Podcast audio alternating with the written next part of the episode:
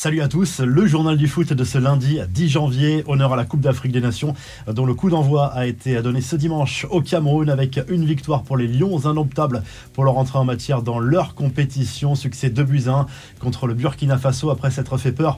Après avoir concédé l'ouverture du score, Vincent Aboubakar a signé un doublé sur penalty. Les Camerounais qui retrouveront l'Éthiopie lors du prochain match. Les Éthiopiens qui ont été battus par le Cap Vert 1 à 0 pour leur entrée en matière au programme ce lundi, Sénégal, Zimbabwe et Guinée-Malawi dans le groupe B. À suivre également le choc entre le Maroc et le Ghana ou encore le duel entre le Gabon et les Comores. N'hésitez pas à mettre vos pronostics en commentaire et désigner votre favori pour cette euh, compétition. La Coupe d'Afrique des Nations, dont le coup d'envoi a été entaché par euh, cette blessure pour trois journalistes algériens qui ont été agressés au couteau et qui se sont vus dérober des objets personnels. Les infos et rumeurs du mercato, le Paris Saint-Germain prépare bien la succession de Kylian Mbappé. Selon la presse britannique et notamment le Sun et le Mirror, le club parisien serait prêt à mettre 90 millions d'euros sur la table l'été prochain pour recruter Romelu Lukaku. C'est 25 millions de moins que ce qu'avaient mis les Blues pour le faire venir en provenance de l'Inter Milan l'été dernier. Affaire à suivre.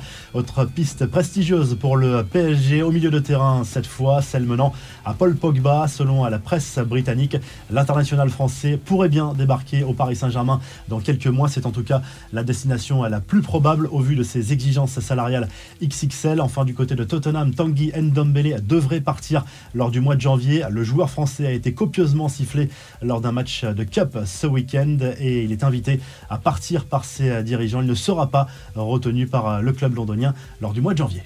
Les infos en bref, le retour de Neymar à la compétition se profile, même s'il y a encore plusieurs semaines à attendre avant de le revoir sur euh, les terrains. Le joueur du Paris Saint-Germain, qui après plusieurs semaines passées au Brésil entre vacances et rééducation, a signé son retour dans la capitale française pour la suite euh, de ses soins, de son travail individuel. On devrait le revoir sur les pelouses de Ligue 1 d'ici le mois de février si tout se passe bien.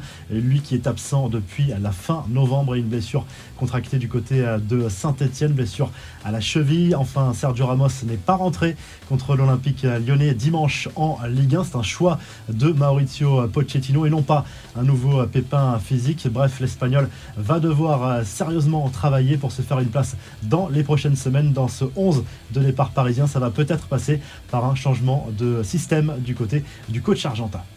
La revue de presse, le journal L'équipe se penche sur ce match nul, un but partout entre l'Olympique lyonnais et le Paris Saint-Germain en clôture de la 20e journée de Ligue 1 au Groupama Stadium. Paqueta a ouvert le score, Thilo Kerrer a égalisé pour les Parisiens, le PSG qui reste très largement en tête de la Ligue 1 devant Nice et Marseille.